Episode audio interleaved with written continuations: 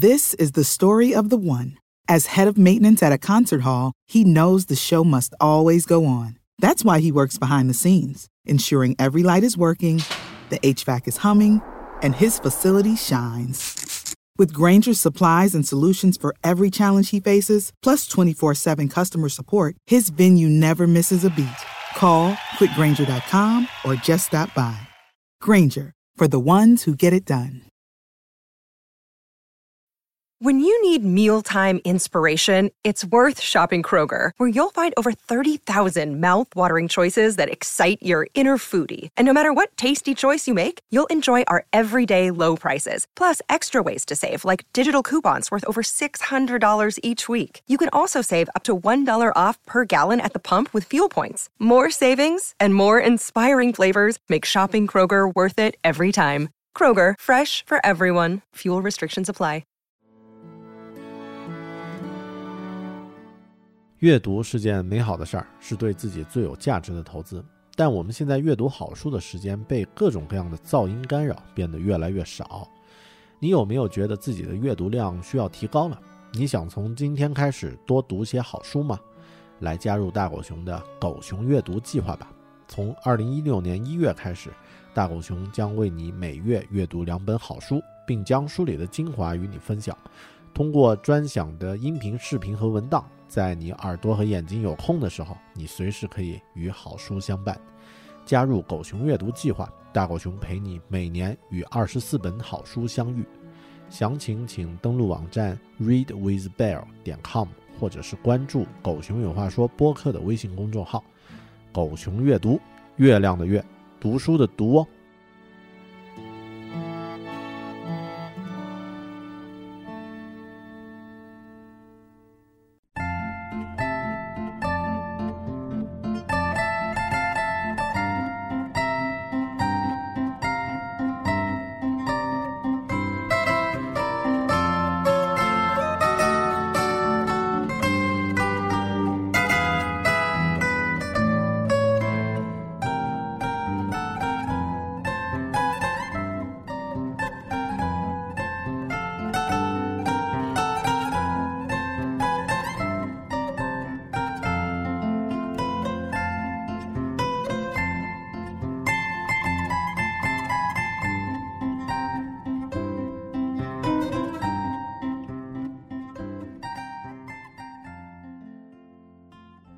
Hello，你好，这里是独立知识型脱口秀《狗熊有话说》Bear Talk。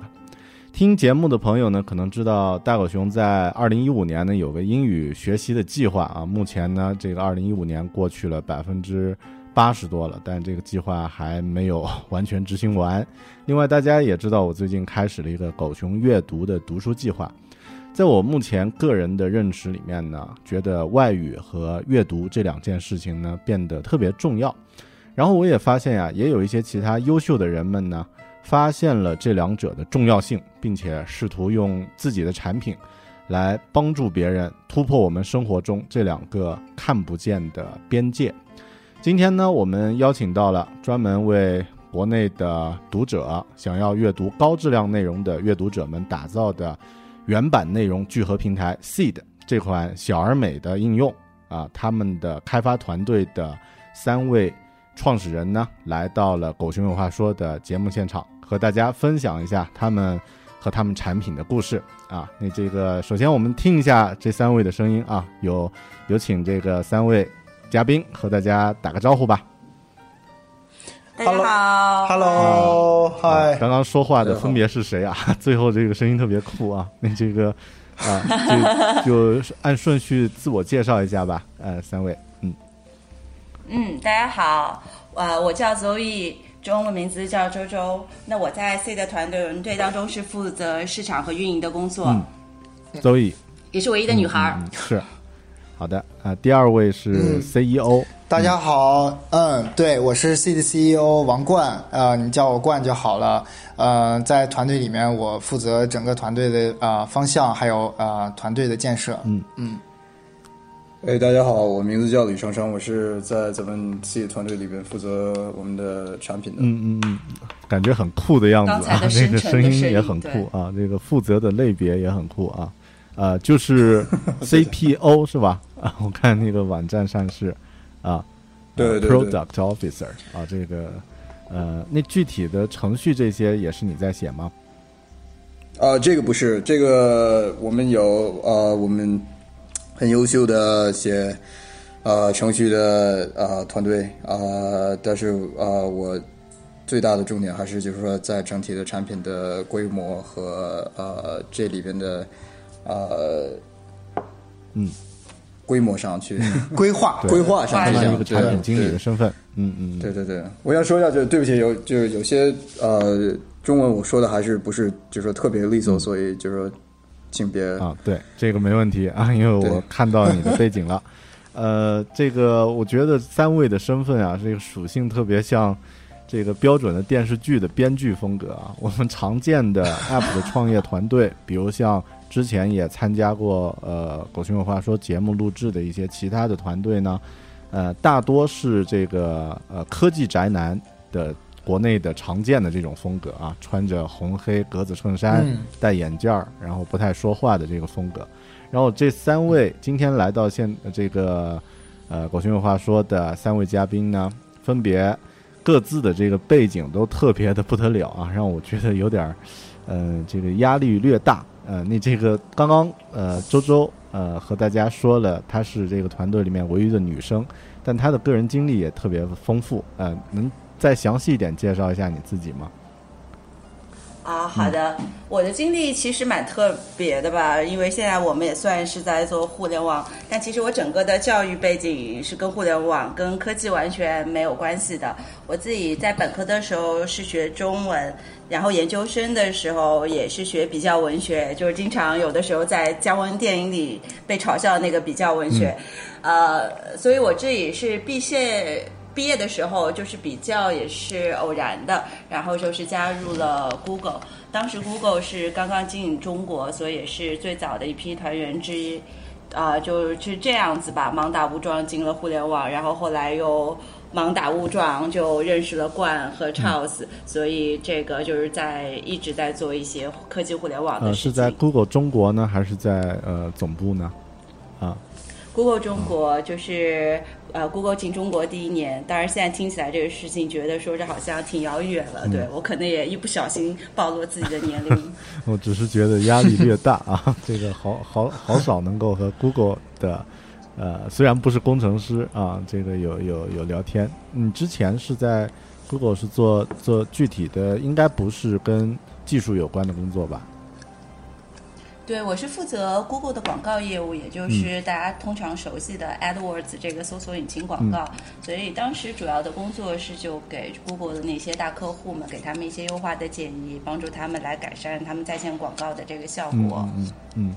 好的，呃，所以团队里面需要有这样的一个，呃，就跟技术没有直接关系，但是又非常重要的一个角色啊。所以你可能就是这样的对，代表小白用户。啊，就像《生活大爆炸》里的 Penny 是吧？需要有这样的一个角色啊，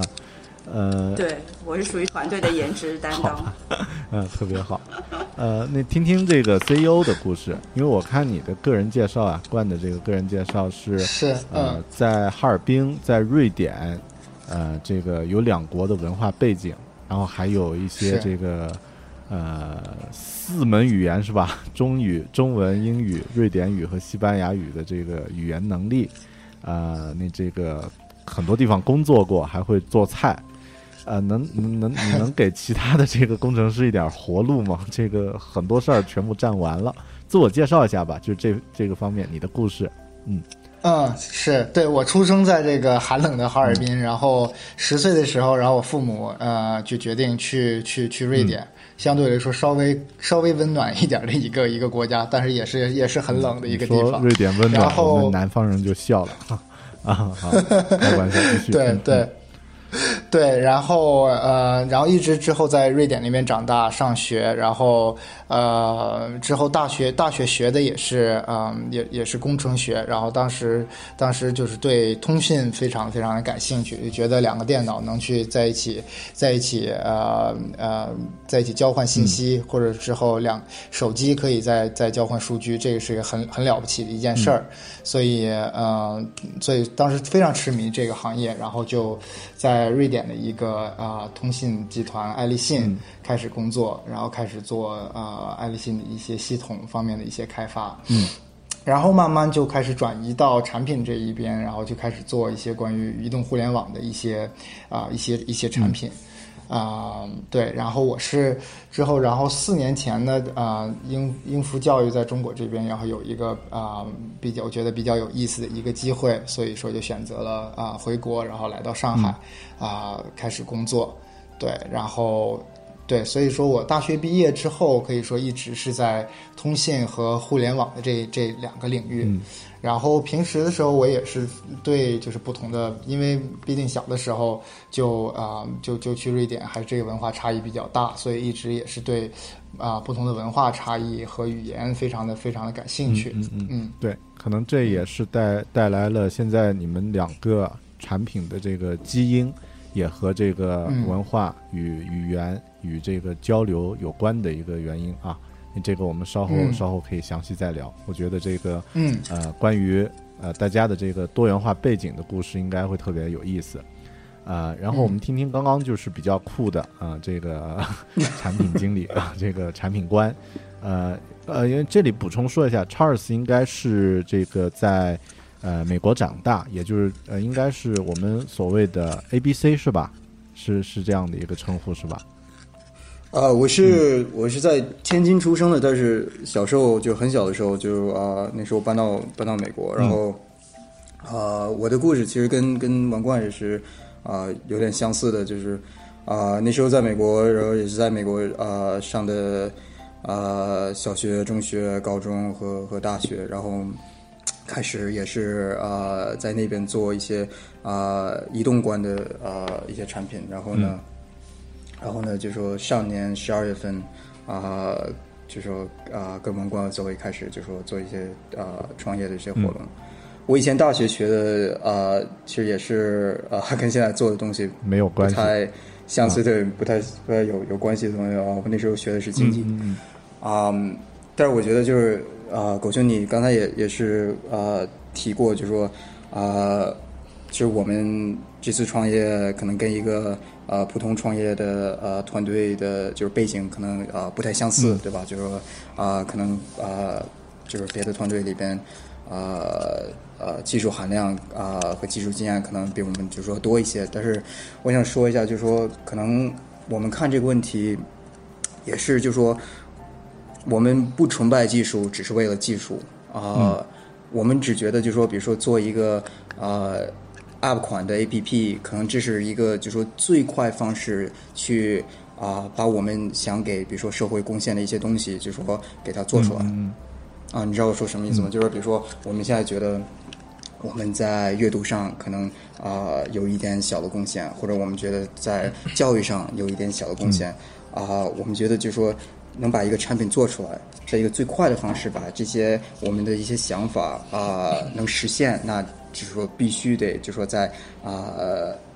技术上，在在在就说开发上花，就说很多很多的就说精神和精力。啊，我理解你的意思。这个也是、啊理解。对对，这也是、这也是我们就是以前可能啊、在就不在这个这个行业里边啊、但是就对这个东西就是说有就是对我们就是那么大的吸引力嘛。对，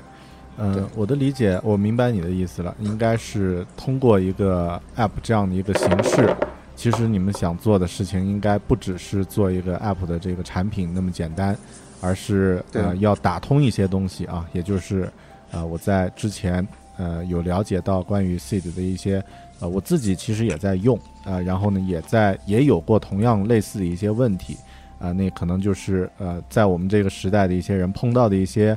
嗯，这个看不见的边界的时候呢，想要去突破，呃，那这个大家嗯嗯实际上是照朝着那个目标去走的。但是首先我们首先得先有一个敲门砖，或者说先有一个具体的工具。呃，在以前呢，可能是呃其他的一些产品。那在现在这个时代，最合适的呢，是一个呃网站或者是一个 App 的 App 的产品，或者是一个其他的呃一个具体的工具。啊，那我的理解可能是这样啊。然后呃呃，因为就像刚刚说，你们这个三人的这个团队，反正我感觉真的很像呃电视剧的编剧风格啊。这个不像 不像这个传统的呃我们的这个。呃，App 开发的技术的科技的团队，那其实这个也让呃 C 的这个产品呢变得有点不一样。呃，这样吧，我先说一说我这边之前呃我们一个同事呃的故事。呃，我这位同事呢，他是呃这个程序员，然后呢，我们自己团队也做这个 App 的产品，所以呢，他呃本身呢英文也不错啊，然后呢也需要一些这个呃去去。阅读的一些扩展吧，有这样的一个需求。有一天，他就跟我说：“哎，这个狗熊，你看这个应用做的特别好。因为之前我们其实做这一行的话呢，已经找过很多类似的，就是呃市面上有的一些好玩的这个产品呢，这个 app 呢，我们都会去看。然后这个产品，呃，当时他和我说：，哎，你看 C 这个产品特别好玩，嗯，这个每一个单词居然都会有这个实时的翻译。”然后呢，会有这个，呃，就是会有一些交互，啊，而而且呢，它这个技术的这个程度很牛，因为我们，呃，这个做技术的朋友一看呢，就觉得，哎呀，这个底层它后台是人工编辑的还是什么的，然后这这些都看不出来，但整整体的这个，呃，从从使用的感觉，它应该是一群，呃，比较有意思的人，而不是说一个，呃，很纯粹要把这个技术做出来的这样的一个团队。呃，做出来的这样的一个产品，呃，那咱们现在就具体来聊一聊这个 C 的这个产品吧。嗯，我先我之前有看到说，呃，你们团队其实 C 的并不是第一款产品，是吧？这个呃，能能简单说一下吗？之前是大家因为什么原因组合到一起？然后呢，这个在做 C 的这个产品之前，有做了其他的一些什么事儿吗？嗯，是对，呃，狗熊老师就像你刚才说的，我之前叫老师啊，我们我也年龄很轻的啊，是。对我们其实的确是呃，开始第一个项目其实做了一个叫 Amanda 的一个 App，这个应用是专门给外国人，是让他们去能去更呃更方便的，更通过一个更有意思的一个方式，能去了解中国的一些新鲜事儿，然后呢，同时再通过它这个碎片化的这个时间，然后再学习一些新的一些汉语的一些单词啊和语句等等。所以说我们啊开始在一起的时候做的是这样的一个应用，然后。呃，然后慢慢，然后呃，也也也做了，也做做出了这个应用之后，也得到了一些小成就吧。到六月份，今年六月份的时候，苹果啊也 feature 了我们，推荐了我们在就是在新秀啊应用的这个板块上面，在欧洲二十三个国家啊呃得到了他们那个首页的这个推荐，流量所以说这个带来很高的流量啊。这个关注度对这个是的确引引起了引呃引起了很多的注意力，然后呢有很多呃用户给我们写信，每天我们都能收到十几封信，就是从用户啊收到用户的信，然后啊感谢我们说他终就是说终于找到了一个这样的每一天他都可以去去用，然后能去啊更了解中国啊就是现代社会上发发现的一些比较有意思的一些事儿啊，所以说我们觉得这个这个角度还是就是从这个角。度和这个呃和我们这个创意呢得到了这个认可，我们非常非常的高兴。然后同时就是在我们做这个 app 的过程中呢，我们也发现了有一些中中国的用户也在用 Amanda 的这个 app，然后我们也在跟他们聊。同时就是也发现中国用户也有一个很大的一个需求，去发现啊和探索国外这些比较前沿啊和和有意思的一些事情。所以说还是存在就是一定的一个怎么说一个信息的一个不对称吧。那最大的这一个障碍，对于一个中国用户来说，还是就是说一个语言上面的，对吧？就是说他即使是这个用户，他英文水平还 OK，比方说大学他四六级已经过了，但是他还是会碰到一些啊英语单词是他啊是是比较陌生的。那所以我们就就就就开始去想 Seed 的这个这这一个概念，怎么能去给用户创造一个啊比较好的一个阅读英文。啊、资讯，国际的这些前沿的这资讯的这样的一个一个体验，而且啊、我们在就是在讨论这个事情和和用户一起聊，发现这是一个很很有很有价值的一个事情。因为毕竟中国国际化是一个是一个很大的趋势嘛，不管是从这个旅游啊、留学或者投资方面，大家都有呃很强的需求去接触呃去接触到一些国外的一些一手信息。呃，之前在做 C 的这个、这个之前，呃，好像有呃有很多，嗯、就是特别在 iPad 出来之后呀，有一些这个、嗯呃，就是摘取类的信息摘取类、筛选类的这种呃这种应用，比如说像 Flipboard 啊，还有还有像国内那个 Zaker。呃，那这这些应用当时有启发到你们吗？或者呃，有和你们这个有一些这个对立冲击，有有这方面的问题吗？呃，其实其实没有，因为我觉得就是说，对我们来说，我们是这样看这个问题，就是说，呃，Zacker 和 Flipboard 可能最大的价值还是产生在这个内容的聚合本身上面，而我们是想就是说，呃，在这个在这个内容的基础上，能给用户提供更多的价值。比方说，主主要解决两个问题，一个是用户怎么能去发现到他现在还没有就是没有接触到的一些比较有意思的事儿。这个我自己也是个人也有一个很大的一个是呃一个一个感触，就是当时上大学的时候很很很想了解一些，比方说关于通信方面、关于互联网的一些一些资讯，但是在开始的时候，你还是必定有这个问题，说我应该看什么。所以这个是我首我们首先想想带给中国用户的这一个一个价值，然后另外的一个就是就是语言方面的，这个还是一个就是我们第一步呢，通过这样一个比较工具的一个方式，能去能去解决这个语言障碍的呃起码部分的这个语言障碍的这个问题。嗯，然后到 C 的这个产品最初，呃，你们开始做的时候，怎么构想到它这个形式呢？就是是是由这个呃，然后还有就是刚刚有问到一个一个小问题，就是你们是呃，现在文章是由人工来选，还是由这个嗯、呃，就是程序算法来来筛选？我因为我看你们文章都都有人的温度在里面啊，不知道这个呃很好奇这个这个问题。嗯嗯嗯，要不邹毅来呃回呃来说一下咱们的内容的这一方面的筛选。嗯嗯，对。我们现在内容筛选呢，其实是两个方面结合的。一方面呢，我们是就是像狗熊你说的，那我们的文章当中都有一些人的温度。我们想要从我们对于这个呃中国的用户对这个本地市场的了解，就是用户们想要读什么，啊、我们有什么样有价值的资讯带给他们。所以在这里，我们都会做一些，就是从我们的角度去做一些 curation，啊、这个新闻或者是能够对他们。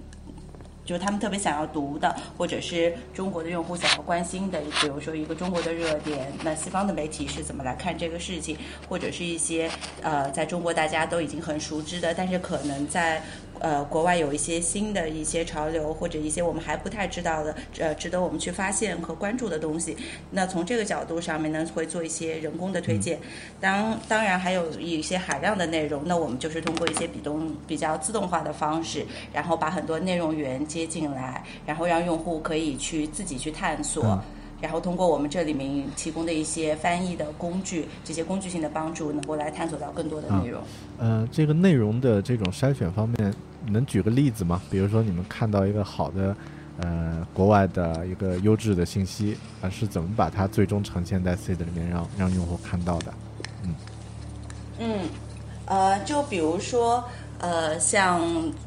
呃，比如就比如说像前一段时间，当时习大大在访问就是美国的时候，嗯、那这时候当然是一个国内的热点。那从这个时候，就我们就会听到很多用户，包括我们自己也都很想看，说外媒是如何来看啊、呃，怎么来看这个事情。嗯对，那我们就会有一些类似这样子的文章。那还有一些呢，也是从用中国用户的角度，比如说我们现在有很多的一些准备要出国留学的一些学生用户，嗯、那他们也想知道说国外的大学里面，呃，到底有一些呃怎么来选，就是哪些是。呃有好玩 party 的学校啊，然后有是什么是能够让他们更多融入当地文化的。那像这种，我们也就会从呃中那个用户的需求角度来选这个内容。那第三方面呢，还是一个就是要好玩儿，因为我们也是想要把这个 app 变成一个特别有趣的一个体验，所以我们在我们精选的文章上面呢，都会有一个有点有点段子，有一点有趣，带一点我们自己 C 的个性的这样的一个推荐语放在这里。那也是想让大家觉得说，呃，C 的也是一个呃。就是一个有态度、呃有个性的这样的一个人。那包括未来我们想要，就是把它做成一个内容推荐的社区。那用户和我们每一个人都是可以来推荐，来来帮助更多的人来发现值得来阅读的内容。啊，相当于现在呃 Seed 的这个内容的呃主体推荐还是由呃自己来做。就是由你们来做，但未来的话有这样的打算，就是让用户自发的来进行，呃，进行内容的推荐，是吧？嗯，对，没错。啊，其实这个我觉得突我突然想到另外一个，呃，很类似，但是又风马牛不相及的一个一个 app 啊，叫那个呃叫果库啊，就是淘宝推荐的一个一个应用。然后他一开始也是，呃，由一群编辑然后写一些啊。首先说一下，不是广告啊，这个在听节目的朋友啊，这个淘宝呃，虽然咱们是双十一之后录制的节目啊，啊，跟跟这个买东西没关系啊。然后这个呃，这个应用也是特别好玩，他卖的那他推荐的那些商品呢，都有这个编辑个人的一些呃态度在里面。那可能很多时候是呃，用户是看到那个编辑的态度特别好玩有趣。才会去分享，甚至才会产生这个购买的行为。那现在他们也进化到就是，呃，用用户来互相推荐啊，然后呢，这个有一些呃关键的用户的推荐呢，可能会呃权重会排到前面一点。呃，说到这个之后，呃，C 的这个 App 本身，或者说，呃，嗯，就是它之后还会有什么样的进化呢？就是你们之后还打算做一些什么样的？拓展和功能在里面，或者超过这个 seed 之外的一些想法，嗯，也可以。对我，我们现在还是就是说，因为我们想这种问题的时候，就是说还是从就是说用户用户去来想，对吧？可能就是我们第一版的 app 做出来的时候，这是我们自己的对这些东这对这些东西的一些看法或者想法。但是把这个东西做出来以后，那我们就得跟我们的用户一起来来打造这个这款产品。啊，那对我们来说就是去想，就是 C 的未来啊，有啊有一些是基本功，对吧？就说阅读体验怎么更好啊，查词怎么更好啊，打开文章速度怎么更快？所以这些东西我们会一步一步的，就是把它做来啊越来越好，就是说让这个最基本的这种阅读体验给我们用户会来越来越好。但是我们也想给用户一些啊啊，就说围绕。啊，这些真正围绕这内容的一些一些啊一些功能，比如说，就是现在啊，我们想这个问题是这个用户啊开始就是发现读什么，然后呢他怎么读这个东西，然后呢他读完去做什么，就是在这个三个地方，我们都会啊，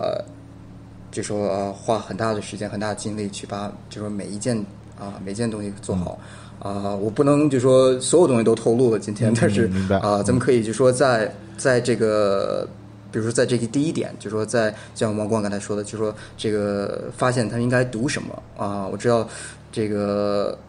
可能因为这里边都是一些外国的资讯，可能啊，因为都是英文，然后呢，这些资讯员可能也是不是啊。啊，很熟悉，所以呢，就是我们在这上就说要花很大的时间，就说一是在我们自己的推荐方面，就说怎么样推荐一些，就说对用户啊，对他们就说呃更有联系的一些一些一些内容。但是呢，我们想就说啊，把我们的呃重度用户啊，用他们就说。啊，在我们 App 的啊看好的这些文章，把这些文章再就说一点一点的啊推给我们啊，就是所有的用户。所以呢，我们会就说啊，在这个用户与内容的交互上啊，做一些就说啊一些新的功能，然后呢，与用户与用户的交互上啊做一些新的功能。因为我觉得就说最后你进我们的平台去读一个文章，这只是第一步。嗯啊。后面的有很多很多不一，就是你对这个文章的什么看法啊、你把这个东西怎么表现出来，然后呢，你怎么就说，要是你喜欢这个文章，你怎么把它啊、推给你的朋友，然后呢啊。把你的这种啊、你的阅读的这些历史啊，和你的这种阅读习惯，怎么让别人可以跟你一块儿来评论？就说啊、你读过的这些文章，就说在这一些点，我们都会就说啊、要花很多的时间去去打造一个特别好的体验给我们嗯用户。，明白了。其实我觉得你们取名叫做 Seed，应该也是，呃，还是给它留着更多的空间和可能啊。你这个之后还会有一些不一样的东西。呃，三个步骤：读什么，然后怎么读，做什么。其实这这些都是呃用户的一些阶段。呃，就像我们嗯现在开始。呃，很多人学外语，一开始接触到国外的一些消息的时候，首先先得呃知道去阅读什么优质的内容。我觉得这个 Seed 现在在做的应该重点是这个，呃，或者说做的特别好的重点是这一步。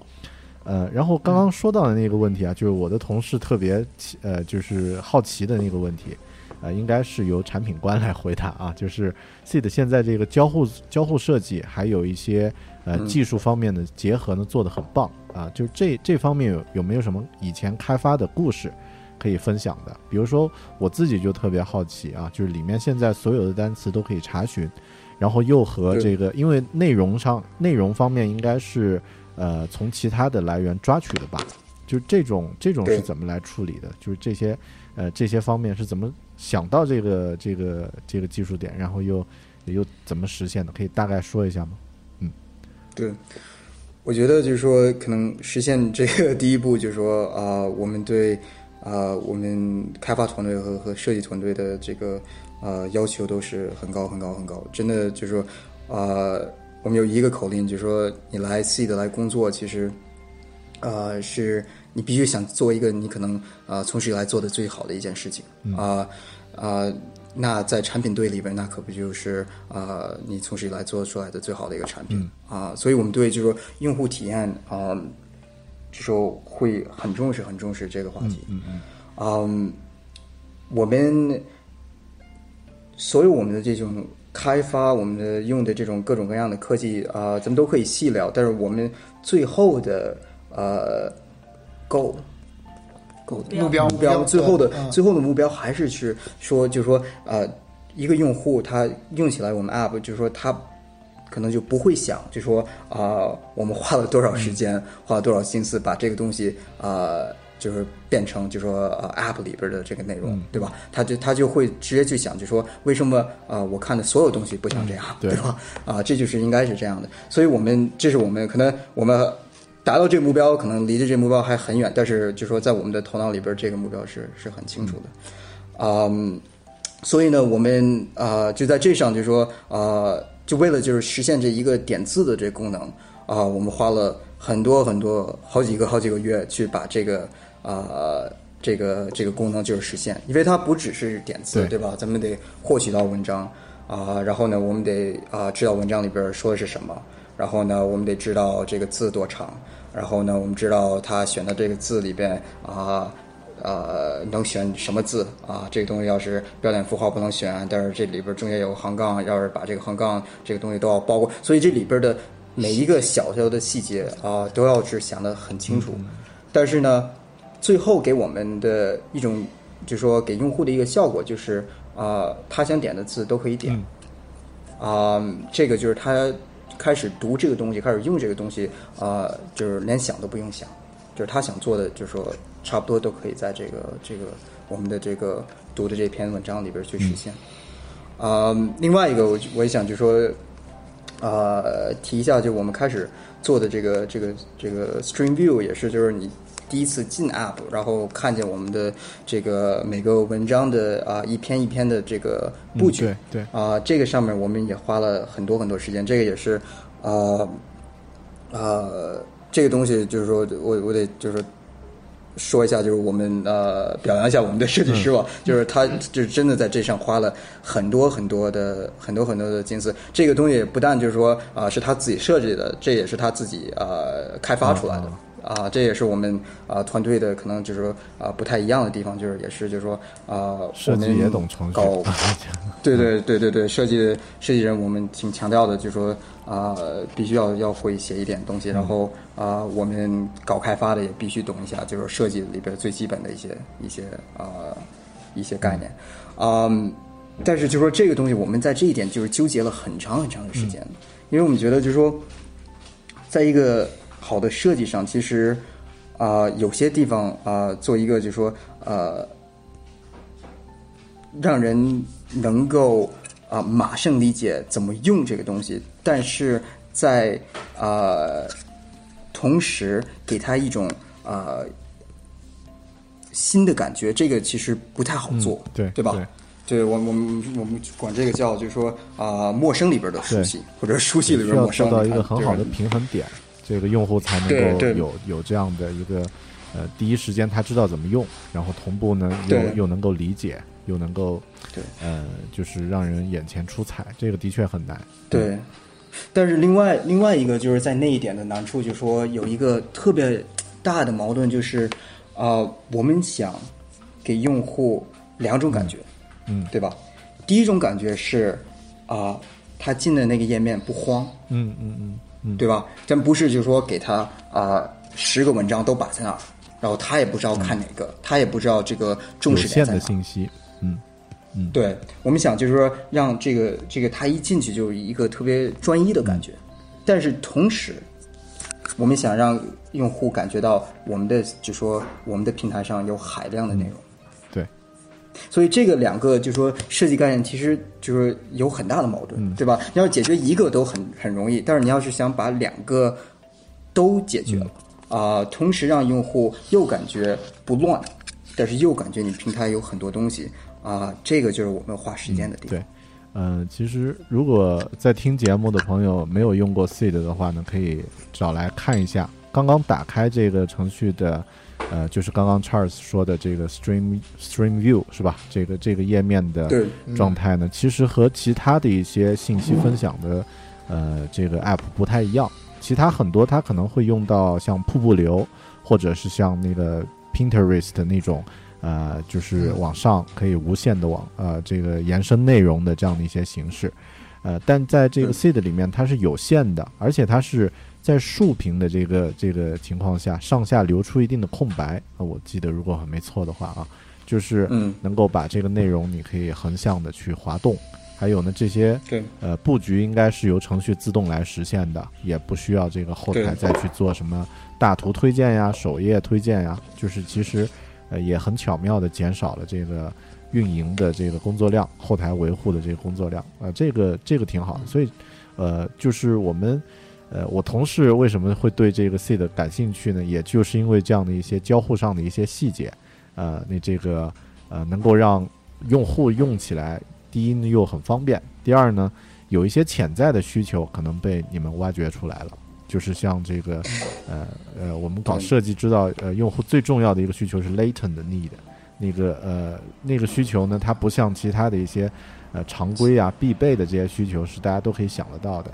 对 Seed 里面呢，像这个呃点词的这个功能，其实很多人可能都会想到，但是没有人去把它做出来，或者没有人把它做的呃那么方便。那这一点呢，我觉得还是很棒啊。这个开发方面应该也有很多具体的故事，以后我们如果还有机会可以再深入再聊啊。但这个话题很枯燥啊，我我们聊点儿稍微轻松一点的，因为一直在聊技术，感觉好像很很闷。呃呃，三位都有这个多门语言的这个学习啊、多门语言的这个能力啊，就是说你们都是呃多技能点的这个人 啊，那能聊一聊，嗯就是你们最初呃，就是学习一门外语或者第二门外语的时候的一些故事吗？就是个人的故事和技术没有关系的一些故事，能分享一下吗？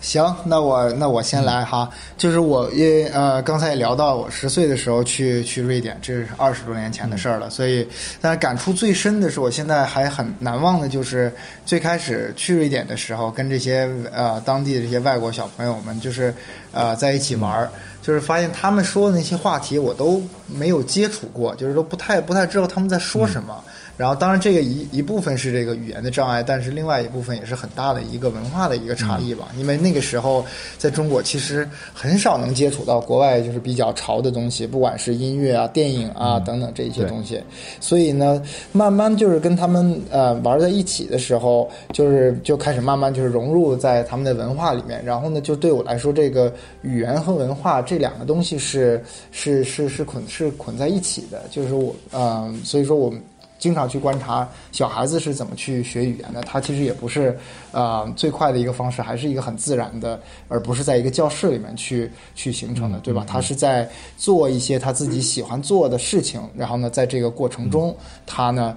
他学会了，就是说他很自然的学会怎么去表达一件。啊，表达一个事情，或者说啊，有一些新的一些一些一些事情该去啊，再去再再去该去怎么去说。所以在这一方面，我我特别有这个啊，有这有这个感受。虽然说瑞典语其实是我第三个啊学的学的语言，第二就是说我很小的时候，我妈妈在教我英语的时候，就是基本上也是用一个比较就是啊比较有意思的一个讲故事的这样的一个一个一个方式。那个时候我才就是五六岁吧，所以说。所以说，就是对我来说，我没有任何一门语言是其实是真正是在教室里面去去学到的。所以说，这个也是我，我想就是说，通过通过这个产品，能能能能让就是更多的用户能有一个这样的一个更更自然的学语言的啊一个体验吧。一开始你去到这个瑞典的时候，呃，当时是用英语和小朋友们交流是吧？十岁的时候，十多岁。其实说实话，那个十十岁瑞瑞典小孩，反正当时是这样。瑞典的小十岁的时候，他的英语也不是很好，甚至说就是我们没法去去对去沟通。对，所以一个是就是这个所谓这个 body language 嘛，对吧？指指画画的。然后另外一个用几个词用英语，可能他们能听懂的，然后我也会说的。然后剩下的就是就就是很自然的，就就就是直接用用用瑞典语跟他们沟通。当时当时有没有因为语言不通导致的一些？呃，这个尴尬的事情或者困惑的一些故事，有没有有没有一些这种经历呢？嗯，呃，有这个反，但是可能对语言方面其实有。我记得最深刻的是，我当时有认识了一个那个一个孩子，他是他是那个黑人，然后呢，然后来我家玩，而他妈妈是白人，他爸爸是黑人，然后呢来我家玩，然后听我和我爸妈在说话。然后那个，然后玩完之后呢，我们一起骑自行车，就是走了，去去别的地方，去他家了，好像。然后他就说：“那个怪，我我问你个问题，这比较比较尴尬。”然后我说什么？他说：“你你爸妈是那个歧视那个外国人吗？歧视歧视黑人吗？”我说当然不是了，我们自己本来就是移民，怎么能歧视歧视黑人？他说，那你们总在说那个那个那个那个是总总在说那个 那个是到底是是是是什么意思？然后我说，我就跟他解释，我说这个这个这个那个这个这个这个就是就就是就是 this that 这个意思，就是不是跟那个 跟那个那个没有什么任何的关系。所以然后所以就然后他之后就就就理就就就理解了。当然这也是一个就是说听我听我们在家说中文的这样的这样这样的。一件事儿，也经常会就是就是，比方说你刚开始学瑞典语，有的词你表达的就是不是那个意思嘛，它你用的这个场景不对，然后可能会比较也比较比较比较好笑，这是很常见的。还好你是在家里说这个这个那个那个啊，不是在什么布鲁克林区啊之类的。对，容易被容易被误会。对，嗯，那这个周易是在国内读的书吗？还是在国外读的书呢？你有没有这种语言学习的故事？呃，可以可以分享一下的呢，嗯，对我是一直在国内读的书，所以就可能也有一些比较通常的国内很多朋友的时候会来问我说，哎，为什么你英语会比较好一点？呃，我其实觉得说，我今天的秘诀就是在酒桌上学的，就这个也不是开玩笑。很很多人正想说这个做笔记啊，看看 Zoe 是怎么学，结果说酒桌上，这个笔记做不下去。好，对，就是呃，因为正常的我们大多数中国孩子就学很多上了很多英语课，所以但我自己觉得一直我自己的语言学习没有特别大的突破，可能一直是到之后，我曾经有一段时间是在爱尔兰交换工作。那在爱尔兰的时候，有很多欧洲不同的团队，就各欧洲各个国家大家都玩在一起。然后你知道爱尔兰的文化就是每天喝酒嘛，所以那个下班。下班之后，你要跟同事去熟悉啊，基本上就都会出出去来喝一轮。那然后在酒桌上，其实是一个特别容易，因为好多时候我也同意万刚才说的，呃，语言还是一个比较。呃，技术性的东西更多的是一个文化。当你进入了说那个话题、那个文化的语境当中，包括在酒桌上，可能你有很多的那种紧张的情绪啊，都没有了。所以就是我经常开这么开玩笑了，但是说真的，我觉得说是在不断的这样的练习，包括在这个酒桌上，就可以对这这个语言学习是比较有帮助的。其实主要它没有压力啊，你和刚刚冠说的那一点很很像。就是都是在生活中，嗯，没有一个特别枯燥和这个限制性的一个环境啊。你这样这样的话，可能语言自然就不会变成一个重要的问题，而更多呢，它只是一个交流的一个途径。呃，那这个 Charles 来说说吧，因为你说说你怎么学中文的吧？因为我感觉这个可能对你来说，英文应该不是太大的问题啊。是，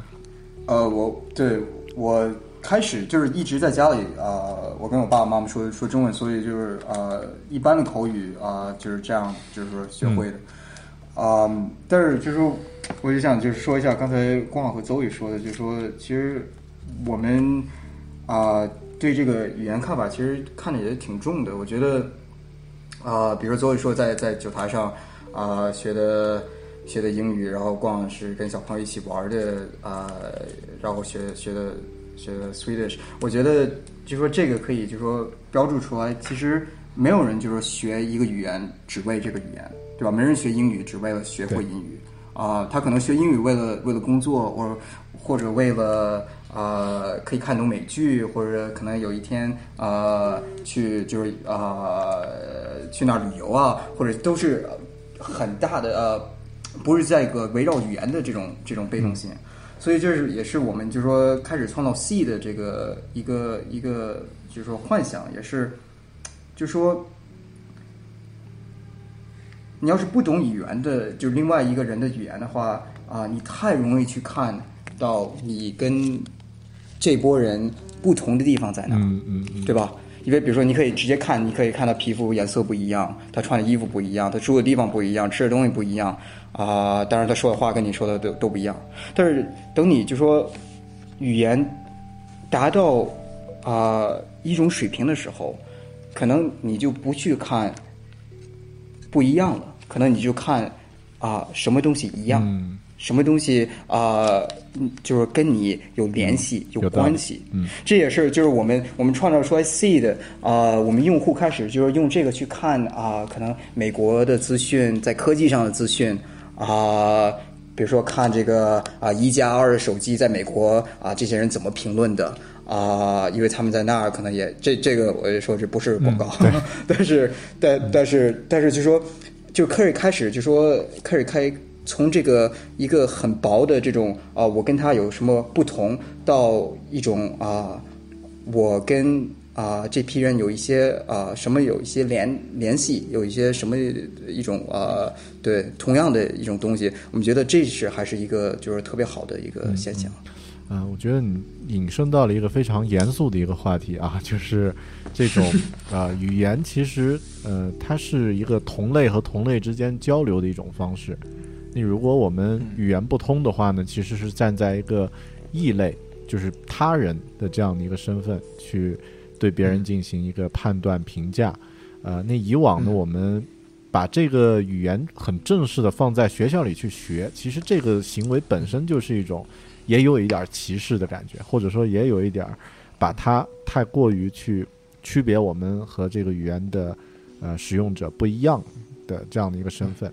但其实就像刚刚说。呃，C 的也好，其他的一些，我们包括我们现在在看美剧啊，这个一些呃，这个全球性的这种文化都都都这个协协调到一起，其实慢慢的，大家就会发现都是一样的，呃，同类也有相同喜欢关注的东西，然后也有这个共同的爱好、共同的讨厌的东西、共同喜欢的东西。嗯，那这样的话，其实呃整体是特别好的，是更利于嗯、就是不管是自己的这个见解和见识不同的这个角度，呃，然后也也对对于做事儿方面也是有直接的这个帮助。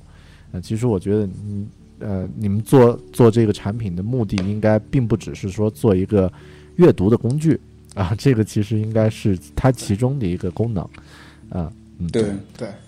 我我们一个小希望嘛。对对，这个这个我再稍微再补充一下，的确这个是也是一个文化的一个桥梁嘛，对吧？就是说我在当时在瑞典的时候也发现，就是呃，在大学的时候有很多中国的留学生在在在我们学校嘛，就是说你会发现这个现象，就是这个中国这留学生，然后只跟就是只是在就是抱团在跟中国啊人一起玩，对对。然后呢，其实你说他这个是完全是个语言的事情吗？不是，嗯对吧？这个还是更重要的，还是一个文化的这样的一个沟，就是你怎么去，他们就是这个共同，我就是在观察这个，就是他在他们和外国的同学一起在就是沟通的这个过程中，你会能观察到很多一些这些文化上的一些一些差异，他们的就是这个话题的这个共同点是不是在一个平台上的？所以我觉得这个是如果我们要是能就是能把这件事儿能去能去做好，比方说最最具体的，对吧？用了 C 的这些这些这些年轻人，等他们去出国留学或者出国工作的话，他呢有很多真的有很多话题是是跟这些外国人是就是有有很多啊共同点。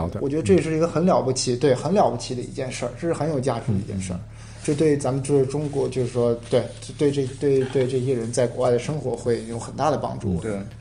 就是打一个比方嘛，比如说现在咱们中国媒体可能报一大堆呃关于比如说双十一的事情。啊、比如说你在在 C 的啊、上面啊、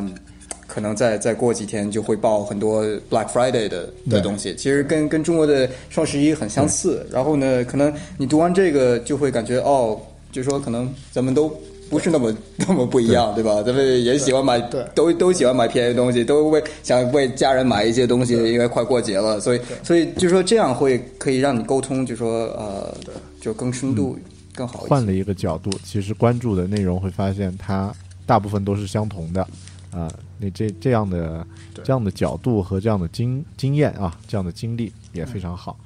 呃，其实刚刚说到这一点，我觉得三位也有一个问题，呃，也有一个话题是非常，呃，就是值得去讨论的，就是你们自己的经历都已经跨跨了至少两种以上的文化了啊，就是至少是中国传统的，还有西方的，呃，你们觉得这这段跨文化的经历对自己的影响重要吗？有没有一些具体的感受呢？可以可以聊一聊。嗯嗯，我就我自己的个性，呃，自己的经验来说，我觉得这个是我自己觉得特别有意思和呃，对我自己人生经历来说特别重要的一点吧。就个人角度上面来说，比如说。如果要现在出去玩儿，那呃有很多地方你可以通过当地的朋友或者一些最第一手的本地人的推荐，就不用跟着旅行团一起一起来一起去。然后呢，除了个人生活方面，包括在你就像狗熊你之前说到，在做事情的时候，那这些经历其实也会帮到你很多。对呃，我可以举一个例子，比如说，嗯，像呃，常常有的时候，呃，之前在大公司里工作，有很多中国同事，比如说会觉得说跟嗯西方的同事沟通起来会有一些障碍，但其实很多时候是大家呃沟通方式和思维方式上的一个不同点。那如果你有一些跨文化的经历，你就可能会很容易的去理解说，哎，我们东方人可能开一个会的时候，呃，先要大家来呃建立一些关系，先要闲聊两句，先做一个朋友，有了信任之后，那剩下来那些细节那都不是事儿，对吧？那但是对于呃，如果你去一个和西方的同事、欧美的同事来开一个会的话，可能最重要的是直接。讲到那个最最重要的点是什么？呃，那对于这个东西来说，从数字上它的利弊是是什么？呃，下一步是什么？是非常实在的那一些东西，可能大家要很严肃的来对每一个这个合约上面的条款，这不是一种比如说大家彼此之间的不信任，只是一种把把事情进行下去的过程更顺利的一个保障。所以这些呢，我觉得说常常有的时候，比如说大家在工作或者是在一些。啊，跨国的交易当中会有一种有这样子的误解，但当你有这样一种跨文化的一个经历或者一个理解的话，就是说像刚才冠和 Charles 说的，你对这个 common 的东西有个理解，那就会可以避免很多的误解。嗯嗯，是，嗯，其实就是大家建立一种同样的讲话的频率啊，就是同样交流的频率，对，同理心，嗯嗯。然后还有一个，你们你们这个做 seed 是从阅读开始的，大家觉得阅读的行为会影响这个人，呃，和他人吗？就是会影响他的思想、他的行为，啊，光是靠阅读这件事儿，你们你们有这样的观点和看法吗？嗯，呃，我们觉得就是说，当然就是说，呃，我们的思维、我们的想法，啊，有很多东西来来来，呃。呃，influence，影响。影响。的影响。啊，就说比如我看什么，看什么电视，看什么电影，读什么书啊，读什么样的新闻啊，因为大家里边都有啊自己的主观，对吧？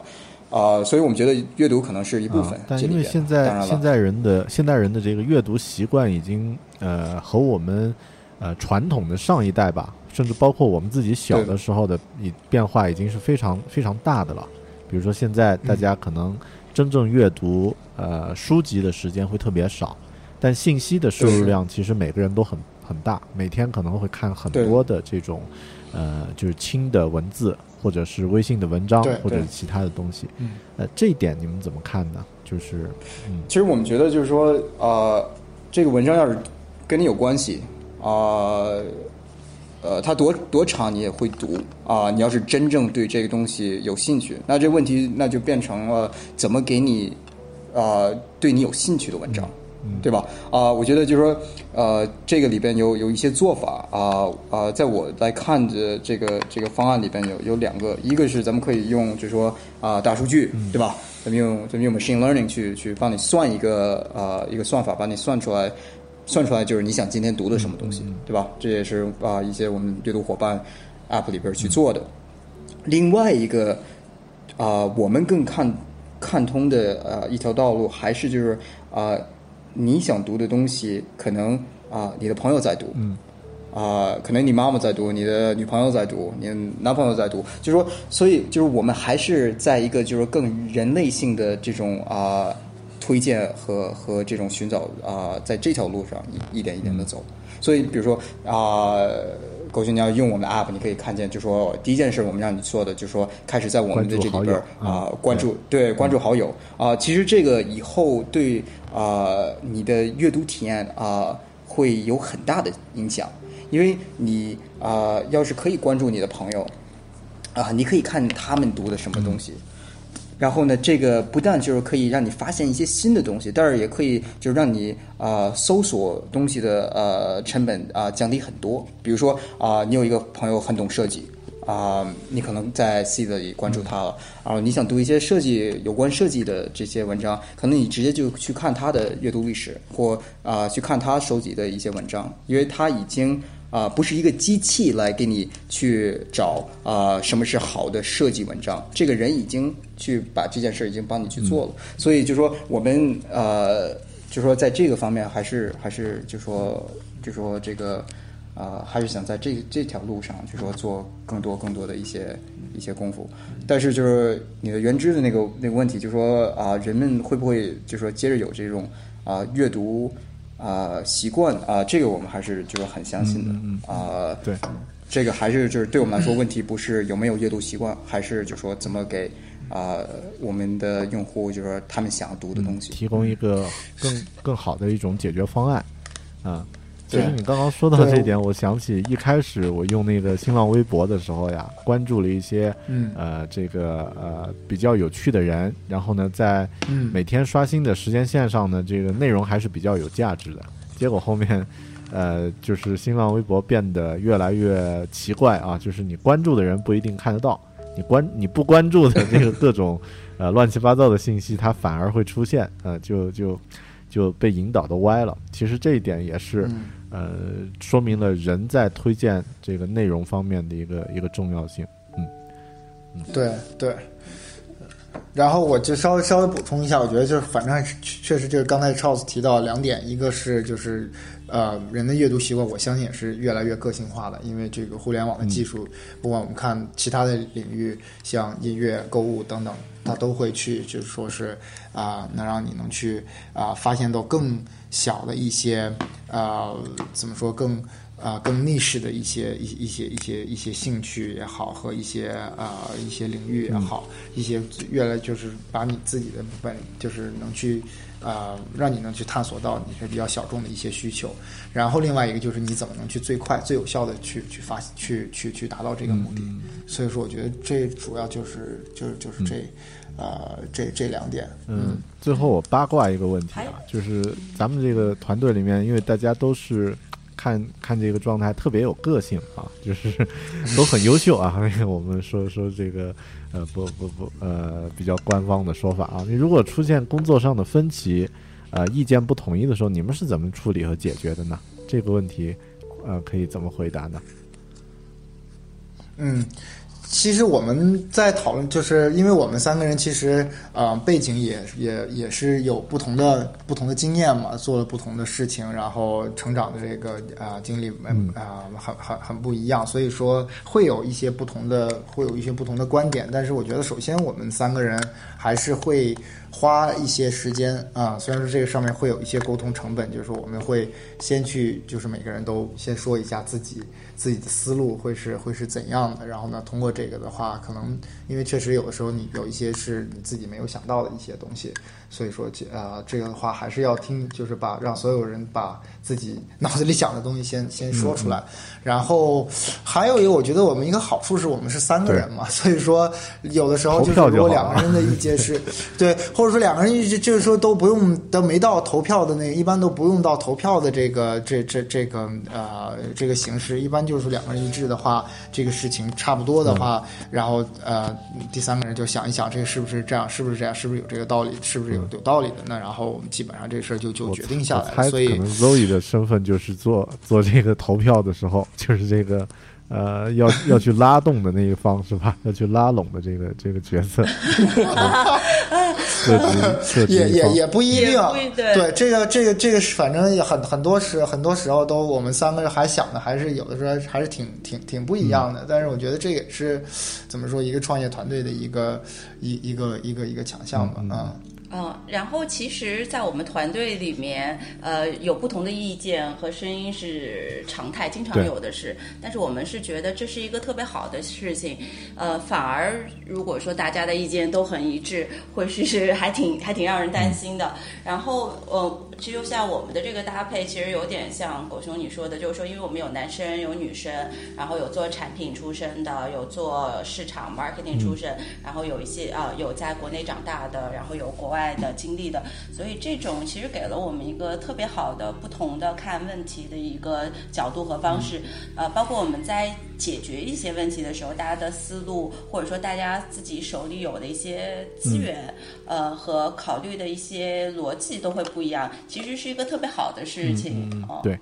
呃，角度会更多元化，而且其实如果大家都以呃事实为基础，然后呢，这个呃沟通的时候，大家要建立一个相对平等的一个态度的话，其实非常呃出现多种观念，反过来是特别好的一件事儿啊。它不像这个很多传统企业里面会出现一个因为权威或者是因为这个年纪的关系，有些话就不太方便说。你们应你们应该不会有这种情况啊，嗯嗯，没有没有，对，而且我们还会就是说，呃，不但就是我们三个沟通是这样，但是我们想就是说，我们整个公司呃创造到这种就是文化是这样的，就是说啊，比如说做产品，这个不是说我说做什么，呃，产品队就做什么，他们要是有更好的主意，必须要说出来，对对，所以所以这个东西就是说 ideas rule 嘛，就是最后还是就是说谁有最好的主意。然后咱们就去做这个主意。对，嗯，时间过得很快啊，不知不觉我们就聊了接近呃，已经一个小时了啊。那这个呃，但是时间呃总是有限的，但故事呢可以一直聊下去。呃，我想这个就最后的话，呃，因为在收听收听狗熊有话说的这些朋友们都是比较年轻的一些朋友，有的呢刚刚毕业，也有一些工作了几年，呃，那这个大家呃可以站在个人的角度，对现在这些呃年轻人吧，这个呃年轻的听众，你们自己有没有一些作为呃同龄人，或者对更年轻的朋友作为长辈，你们有没有什么建议要和他们说的？呃，不管是学习成长，或者是个人的一些感悟，都可以啊。每个人都说一下吧。嗯，行，那我先开始吧。我我觉得我我自己就是说，最后决定下来去做创业的这个事儿，我非常的高兴，因为呃，真在这个呃过程中学到了学到了很多东西，是一件很很有意义的一件事儿。我唯一如果说呃想，如果要是可以去重新选择的话，我可能。会更早选择去做创业的这件事儿，是因为什么？我觉得，呃，如果你未来有创业的打算的话，那没有什么比自己就直接去创业是更好的一个方式，去学怎么去做这件事儿。就是在，就是说，不要去想说，哦，我现在大企业积累一段经验啊，等等之后，然后。我再去出去去去去去做这件事儿，我觉得就是勇敢一点，而且这个是个机，就是机会成本嘛。你就是说，越年轻的时候，觉得你越可以去，呃，去，嗯，去冒一点险，去做一些比较疯狂的一件事情。所以我觉得，呃，有想法、有行动力，就就就去就去做自己自己自己喜欢、自己抱着自己的梦想去做这件事儿。嗯。呃，对我来说，就是刚才也是也是说，呃，很像刚才王冠王冠说的啊，就是说啊，你要是想做什么东西，就是现在去做吧，啊，因为我觉得，就是说现在可能在你二十岁上，可能三十岁出头有一个挺奇妙的时间，就是说你的能力很高啊，然后呢，你的责任很低，嗯嗯，可能以后你能力会更高，但是你的责任也会更高。但是呢，就是现在有一个这种特别特别奇妙的时光，就是说你的能力到一种地步，但是你的责任很低很低很低。为什么就说不在这个时光去做你想做的这件事情？可能这时候是可能你可能把这件事做的最好的时光，不能获取。所以呢，呃，我觉得就说要做就现在做。好的，好的。所以有没有什么不同的意见？还是也也是鼓励大家我想跳进海里？嗯。我想可能从女生的角度来分享一下吧，呃，就是这个这个包括很多女生。到现在，我有很多女生朋友，有的时候也会问，说：“哎，那个，这个你在这个时候，你的事业也发展的非常好，在一个很好的上升期，而且女生到了这个年龄，都会遇到很多各种各样的家庭的，就是大家可以理解的一些人生的问题要处理。那创业是不是一个好的选择？那是不是应该综合要考虑一下？我觉得可能很多现在在听播客的一些女孩子。”都会有这样的一些思考，或者是有这样一些纠结吧。那从我个人的角度来分享是，就是呃，当然谁都不能够预知未来。那当初我创业时候的考虑，主要是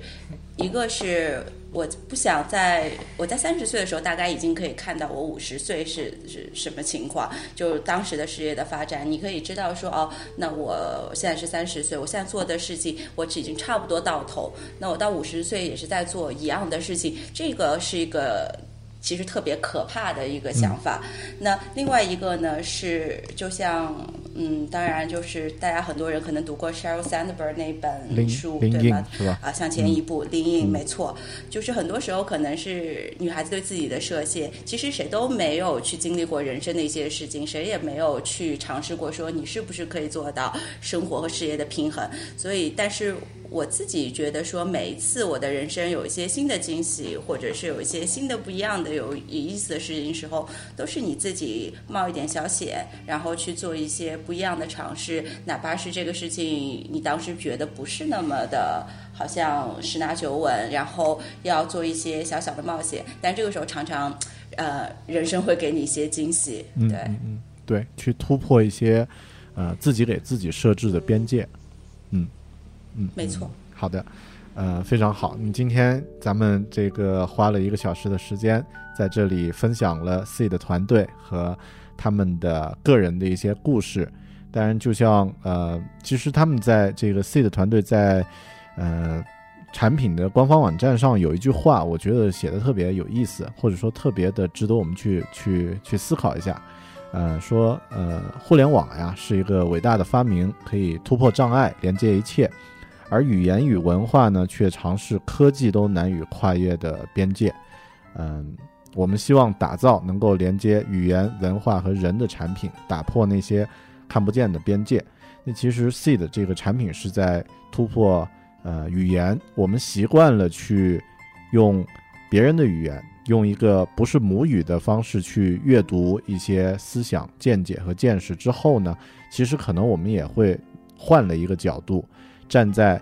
别人的角度去思考类似的问题，也就是之前存在的那个你和他之间的那个边界就被打破了。那这个是一个产品的，呃带来的启发。但另外一步呢，是从我们个人的这个角度，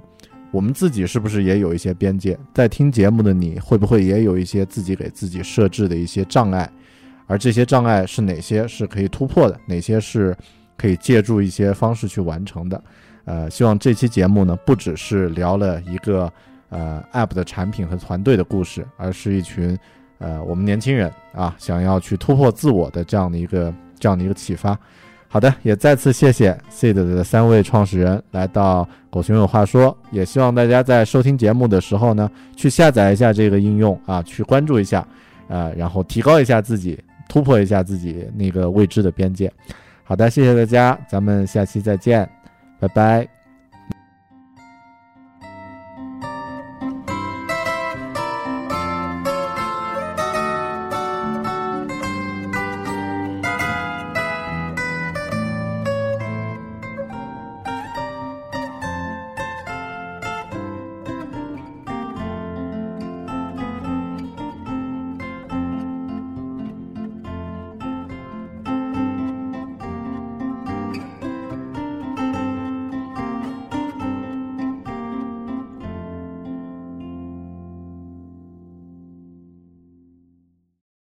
This is the story of the one. As a maintenance engineer, he hears things differently. To the untrained ear, everything on his shop floor might sound fine, but he can hear gears grinding or a belt slipping. So he steps in to fix the problem at hand before it gets out of hand. And he knows Granger's got the right product he needs to get the job done, which is music to his ears. Call, clickgranger.com, or just stop by. Granger, for the ones who get it done.